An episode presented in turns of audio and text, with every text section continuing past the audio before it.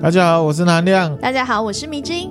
哦，上一次我们在那个 Apple Podcast 上面看到有听众啊说很喜欢听我们讲实验啊。对对对。哦，其实听得很开心啊。嗯嗯，因为实验是一那含量一直想要跟大家分享的东西。对，当然我们是综合性频道，对，那也会讲心理学啊，嗯、也会讲一些实验，然后也会讲到一些。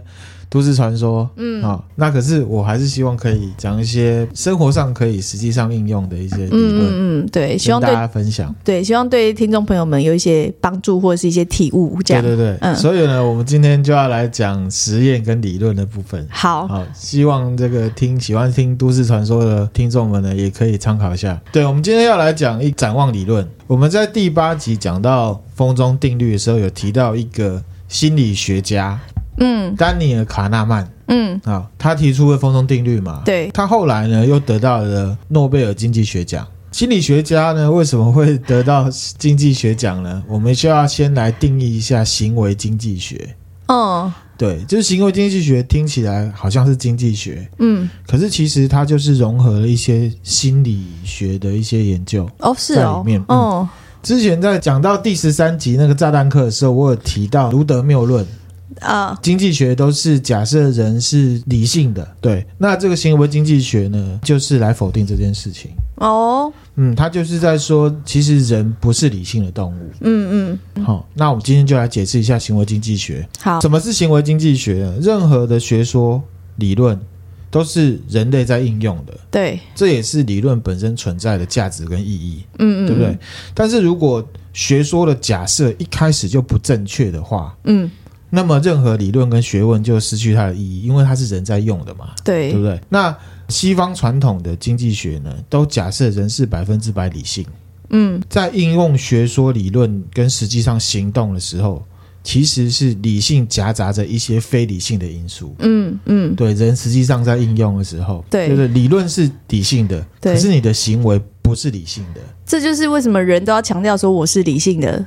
对，就是人会自己以为自己是理性的。嗯，比如说我在使用一些理论的时候，我就告诉我自己说，因为我是依据这些理论，嗯，所以我是理性的。对。可是其实你在使用的时候，你还是人在使用，还是会有一些你自己不自知的感性存在，感性或非理性元素存在。嗯，这个我们今天就要透过展望理论来提出来。嗯，好，那行为经济学呢，它就是。把行为分析理论跟经济运行的规则，还有心理学结合，嗯，然后呢，来发现一些呢现在经济学模型里面的错误跟遗漏，嗯嗯，好，就是说呢，行为经济学导入一些，告诉你其实你有哪些地方你以为你是理性的，可是其实那是不理性的，嗯，这样子，好，OK，好，那讲这个展望理论之前呢，我首先要讲，假设人是理性的啊。那照理说，人在做很多选择的时候，会展现出一种特质，叫做第一性。哈，第一性，第一性就是说，比如那个，我之前有跟米之英提到，就是说，假设你喜欢茶大于咖啡，喜欢咖啡大于水的时候，嗯，照理说到最后的结论是你喜欢茶大于水，对，对不对？可是事实上不一定是这样。嗯，为什么？因为人类的心灵啊，不是这样运作的。嗯，所以可能会导出水大于茶的矛盾哦。嗯，好，这个要用相似性特征来解释。因为人啊，他在比较的时候，他的标准是跳动的。嗯，比方说，茶在跟咖啡比较的时候，它是用咖啡因的含量来做比较。他如果不喜欢咖啡因太多的话，他会比较喜欢茶。嗯。可是，如果水在跟茶比较的时候，是用糖分来比较，嗯，所以如果在问你说你比较喜欢水或喜欢茶的时候，如果你是用糖分来做参考依据的话，嗯，你就会提出来说你喜喜欢水大于茶，嗯，那就会违反了整个第一性，嗯，整个逻辑。第一性是沿递的递，递移性就是 A。大于 B，B 大于 C，则 A 大于 C。嗯，嗯，这样的概念就叫做第一性。哦，好。可是以刚刚那个例子来讲，不一定，不一定，不一定是这样，就是没有办法是很照逻辑的。嗯嗯嗯。所以呢，这很重要。就白话说，在一连串相关的事物里面，你的判断基准是不相同的。嗯，会产生断点。这个断点的标准是不一样的。嗯，在当下你会认为你是理性的，可能也真的是理性的，可是结果呈现出来却是不理性的。哦，大概是这样的感觉。懂懂。好，好，好，那这样子我们回到这个展望理论。嗯。那要讲展望理论之前呢，我们又要再讲一个主宰经济学界数十年的一个理论，叫做期望效用理论。嗯，对，期望效用理论呢，是一个叫做艾罗教授提出来的。嗯，判断赌局的好坏。嗯，比方说你现在来到了澳门或者是拉斯维加斯，嗯，来一个赌桌，嗯，你看到两个赌局。嗯，第一个赌局是你有百分之四十的几率赢到一百五十元。嗯，赌局二，你有百分之四十的几率赢一百二十元。嗯嗯，那一般来讲，你会选哪一个？这个太复杂，你用上次那个举例会不会比较简单啊？好，再说一次，赌局一，你有百分之四十的几率得到一百五。嗯，百分之六十的几率输掉。嗯。赌局二，百分之四十的几率赢一百二十元，嗯，百分之六十的几率输掉，输掉的几率都是一样的。可是赌局一是百分之四十的几率得到一百五，嗯，然后第赌局二是赢的比较少，这样。对，那我选一呀、啊。对，就是选一嘛。对，它就是会有一个公式，它的公式就是说呢，这个钱，嗯，钱去乘以几率，嗯，好，以第一个赌局来讲，就等于。百分之四十乘以一百五，加上百分之六十乘以零。嗯，那如果赌局一你这样算出来，嗯，赌局一就是大于赌局二嘛。嗯，人一般就会去选赌局一，嗯，来赌，嗯，对不对？对。好，再来就有另外一个赌局，赌局 A 百分之九十的几率赢十元，嗯，百分之十的几率输二十元，输二十元。赌局 B。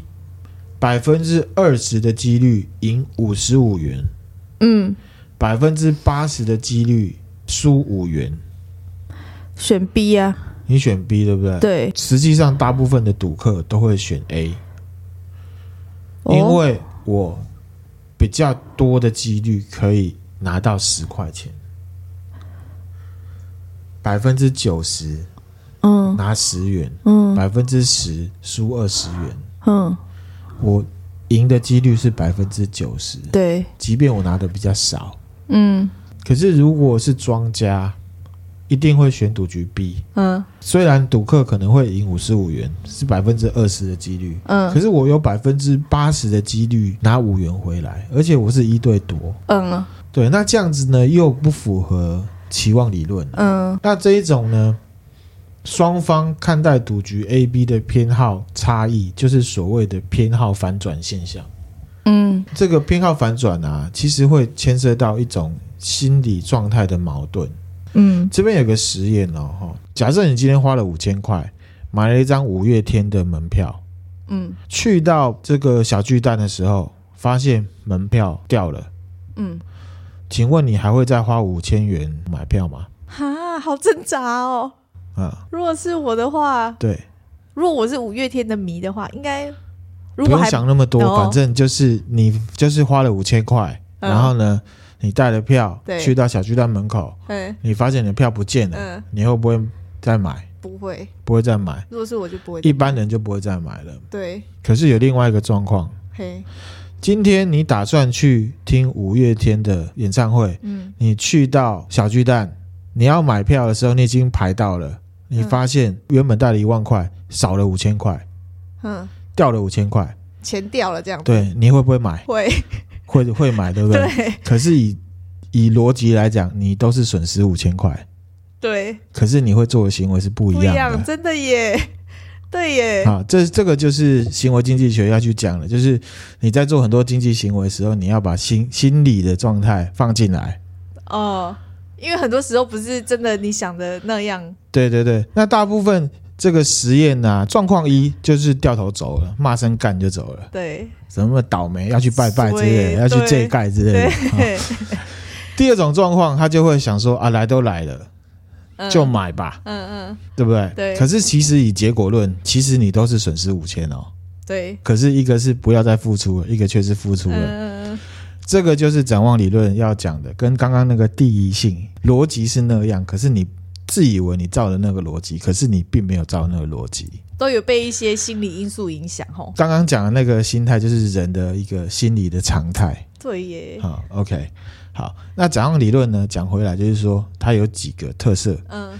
第一个特色，人在不确定的情况下决策行为啊，其实是相对的概念，不是绝对的概念。嗯、像那个第一性，嗯，A 大于 B，B 大于 C，则 A 大于 C，那个就是绝对概念。嗯嗯嗯。人在做经济行为的时候，不可能像古典经济学那样子，就是用绝对的概念去进行的。嗯，一定都是相对，是心理，心理上面的。嗯嗯，然后第二个是，有时候。个人会喜欢追逐风险，有时候会规避风险。嗯，譬如说，一个人他对得利跟损失的偏好刚好相反的时候，嗯，面对损失的时候会有风险爱好的倾向。嗯，对于得利会有趋避的倾向。我在面对损失的时候，我会觉得我没有那么衰，会输那么多。嗯嗯，所以我会好像很冲。嗯，可是面对得利的时候。嗯、我会想要稳定的拿到它，稳当的拿到它，所以会趋于保险。哦，譬如说有两个选择给你选，一是确定损失八百块，嗯，二是输掉一千块的几率是百分之九十，你会选哪一个？八百块得八百块，你就很理性，你对钱就极度理性。嗯、可是大部分的人会选说百分之九十输掉一千块，嗯，因为我还有得拼。对。就是我还有十趴的几率是我不会损失的。面对损失的时候，会有喜好风险的倾向。嗯，他不是喜好风险，其实他是想要拼拼看我能不能不要损失。嗯嗯嗯，对。好，一般人不喜欢风险啊，嗯，因此会偏好结果确定的选择。嗯，譬如说有两个赌局，一个是百分之九十拿到一千，嗯，十趴拿到两百，第二个是。确定拿到九百一十块，嗯，好、哦，嗯，大部分的人都会选择赌局二，嗯，赌局赌局二，你用那刚刚那个公式去算的话，其实应该要选一才对，好、哦，所以这种心理呢，就是会让人在获利的时候，嗯，趋于保守，嗯，人宁愿拥有确定的收益，也不要冒损失的风险，嗯。对，在损失的时候，为了不想再处于损失的状态，所以会变得比较积极，愿意冒大的风险，哦，拼回来。嗯，这就是很多赌徒会越赌越猛的的原因。对，那他都以为他是理性的，对，可是其实这是非常不理性的，因为他在嗯，大部分的人面临获利的时候是规避风险。嗯，大部分的人在面临损失的时候，比较偏好于赌一把。嗯嗯，就是如果他要损失的话，嗯、第三个，大部分的人判断得失的时候，会根据自己的参考点来决定。这个等一下我会讲参考点。第四个，大部分的人对损失的感觉比较大，比较敏感。嗯，对收益的感觉比较不敏感，因为损失比较痛。对，完全了解这种感觉。得到的快乐是低于损失的痛苦的。对，这不理性的。这第四个完全有感觉。好，这个是不理性的。好，我刚刚讲参考点嘛，哈，嗯，就是每个人他会基于初始的状况，也就是他参他的位置不一样，对风险采取不一样的态度。嗯，譬如说你现在在玩股票，你现在是赢的话，嗯，你就会变得比较保守。嗯，如果你现在是输的话。你就会变得比较冲，反正就输了嘛。嗯、对，一般的状况是这样。OK，好，再来是人对不确定条件的抉择选择，取决于结果跟他自己想象的这展望的差距多少来判断，而不是单单以结果本身。嗯，换言之，人在决策的时候，心里面会假设一个参考标准。嗯。衡量每个决定的结果跟这个参考标准的差异有多大，所以当你在做决策的时候，你就要想一下展望理论这件事情。投资或者是在赌博或者是做很多事情的时候，你自以为你在很理性的状况下，有时候你可以把展望理论的这些 check 一下。嗯，这我得要好好思考一下。那我问你一个问题，哈，因为最近刚好那个年年关将至，所以很多公司会办尾牙。对，那像我们公司的尾牙就会有一个活动，是，就是每个人投一百块集资，对，每个人缴一百块，那反正最大赢家就是得到那全部的钱。那如果以我们公司。假设我因为我不确定实际的人，大概就是一百，假设一百个人好了，对，所以一人投一百块的话，就是会有一万块。百个人投了一百块，所以有一万块。对，那就是最大的奖金是一万块，但每个人就是缴一百块。对，那你参不参参不参加这个活动？哎，然后每个人没有就是一百块是底线啦。那你要缴，比如说你要投五百块五张，那就是五张机会。嗯，你投六百块，你就六个机会。对，那你参不参加这个活动？参加为什么不参加？因为其实一百跟五百对你来讲都不是很大的钱，它只是一个玩乐。嗯，就是其实你损失也没有很痛啊。刚刚讲到就是说，人对损失的痛是大于获得的，对的快的那个获得的快乐的嘛，对不对？那你就先抓说一百块跟五百块对我来讲其实都没多少钱，而且尾牙一年就一次而已。所以这个没有对，你就想象说，你今天投一百块，嗯，不痛，嗯，两百块不痛，五百块不痛，一千块痛不痛？也不痛。五千块痛不痛？痛，痛，那就投五千块以下。哦，大概这样的概念去玩。所以这个没有违背展望理论，因为其实没有违背，它就是一个照逻辑的一个一个玩法。多押注多得奖嘛？对。可是你多得奖的原因是因为你投入了比较多的钱，对。你的报酬是比较少的，对，对不对？假设你今天投了五千块，对不对？结果大家都不玩，只有两个人玩，一个人投了一千一百块下去，所以你只赚一百块。你可以这样算啊，对，或者只有三个人玩，两个人一人投一百，按你投五千，总总奖金五千的，然后你投了五千下去，拿了两百块回来，嗯，那这样也 OK，因为其实你刚刚讲嘛，五千对你来讲不痛嘛，嗯，一千不痛，五千痛，我只举例，譬如说五千，假设你五千不痛的话，那你投下去，那你你赢了两百块也是有赚啊，你反正你就是投你的痛点以下可接受的。就好了，好，因为可不可以赢不晓得。对。对，因为这我们之前有讨论过，就是其实会不会赢对自己本身而言没有几趴几趴，就是反正就是五十五十，我也会中，就是就是会中跟不会中就是五十五十啊。对。对对，其实是这样。可是其实以这个基数较小的状况，我们那时候是讲乐透彩，嗯嗯，乐透彩因为那个几率太低了，嗯，所以我都会觉得，反正对我们玩。投个五十块、一百块下去的人而言的话，就是中跟不中就是五十五十。嗯，为什么乐透彩跟威力彩这么多人玩？因为我付出，我失去的痛没有很痛，很低，对，我又很大，奖金又很吸引人，所以大家会愿意去投。这个是乐透彩可以大行其道的原因。嗯嗯，大家不会去问几率，因为大家就觉得反正我丢五十块下去有机会，可是机会低到一个不行。嗯，我告诉我自己。输跟赢就是五十五十，是一种阿 Q 的想法，嗯、可是实际上也是这样，没错。对啊，我觉得这句话很受用诶、欸，就是对自己而言，很多时候就是在判断一些事情，反正对个人而言，你管它几率是多少，对你来讲就是有跟没有，对会、那个、会跟不会而已。对于你几率很低的人来讲，嗯，是这样子讲，嗯。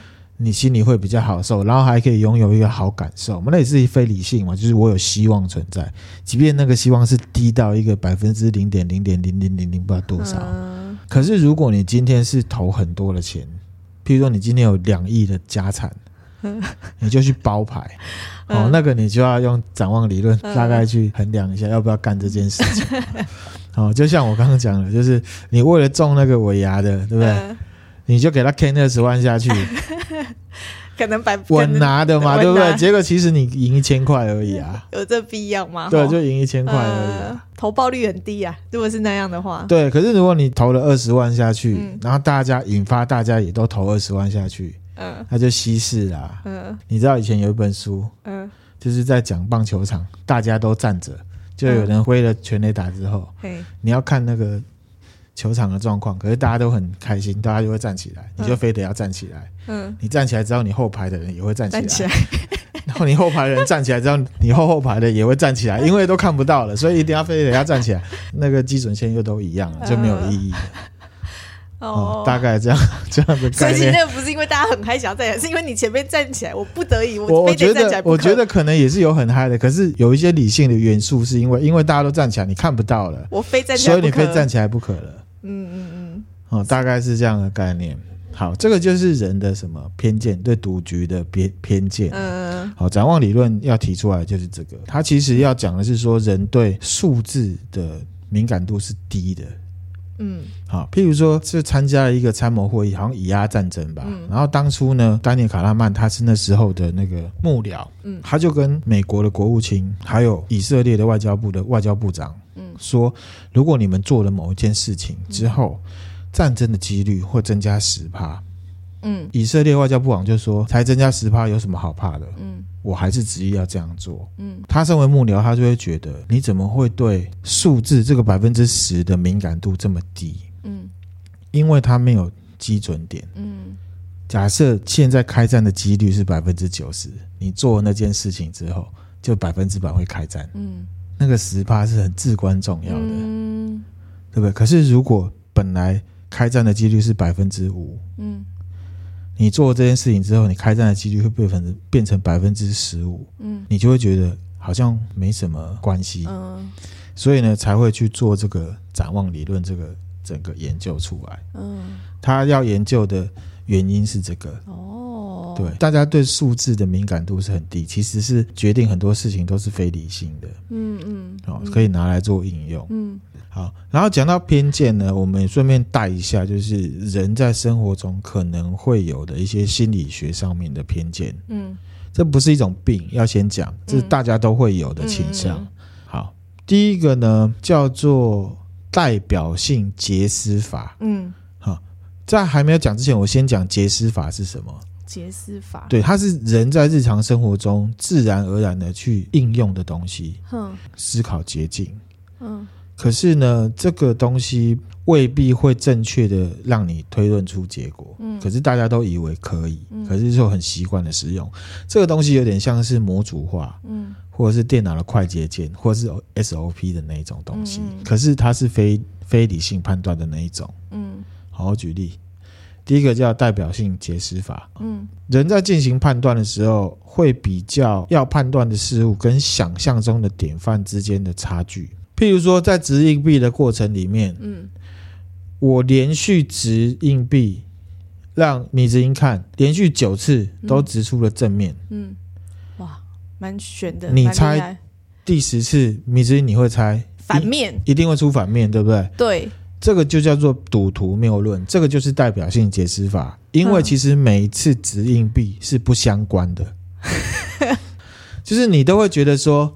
反正就是二分之一，二分之一，所以这个二分之一会缠绕在你的脑中。嗯，我这次掷硬币正面，对不对？嗯，连续九次正面，你都会觉得是连续九次正面。嗯，可是其实这九次是不相关的。嗯，他每一次的二分之一都在他那一次值完之后就结束了。嗯嗯，人会倾向于觉得九次正面之后，第十次应该会是反面的吧？嗯，可是没有。嗯，这是不相关的。他第十次还是有二分之一的机会会是正面，会是正面。这个就是代表性解释法。哦。另外再举一个例子。哦，你看他都连续都出大或小之类的，都出大的，下一次一定是小，嗯、结果出来又大，你看吞口，输个吞口，吞口。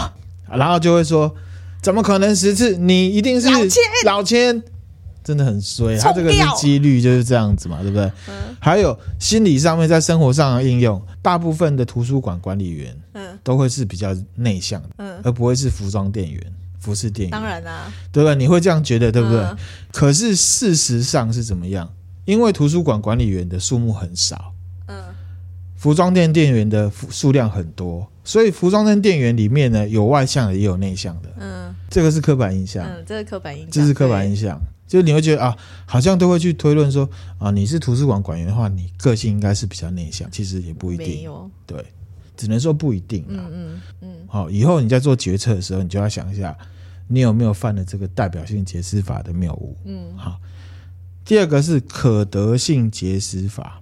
嗯。好，OK，这是一个实验。丹尼尔·卡纳曼他准备了两份名单，嗯，A 名单有十九个男生的名字，嗯，跟二十个女生的名字，换言之，女生名字比较多。B 名单呢是十九个女生名字。跟二十个男生的名字，所以 B 名单是男生的名字比较多。对，好，嗯嗯，A 名单呢、啊，虽然男生名字比较少，比较多的名人。哦，好，他给学生去看。嗯，问他们说 A 名单跟 B 名单，他们都说 A 名单的男生名字比较多。嗯，可是其实女生名字比较多。多对，因为呢，可得性截肢法，他从 A 名单里面看到比较多男生名人的名字。嗯嗯嗯，所以他就觉得 A 名单男生名字比较多，多容易浮上心头的情境，记忆会欺骗我们的心智。好，这个就是可得性截肢法。嗯嗯嗯好，可得性截肢法也会受到时间的影响哦。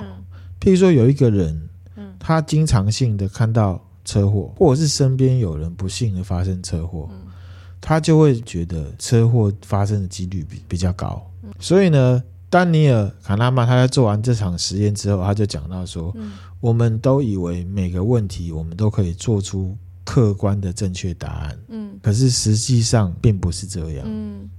还有第三个叫做定锚结思法，嗯，定毛结丝法这个比较玄，我自己是没有中啊，嗯，可是他去做了一个实验，好，他给对方五秒钟，嗯，去答说一乘二乘三乘四乘五乘六乘七乘八，跟八乘七乘六乘五乘四乘三乘二乘一，哪一个答案比较多？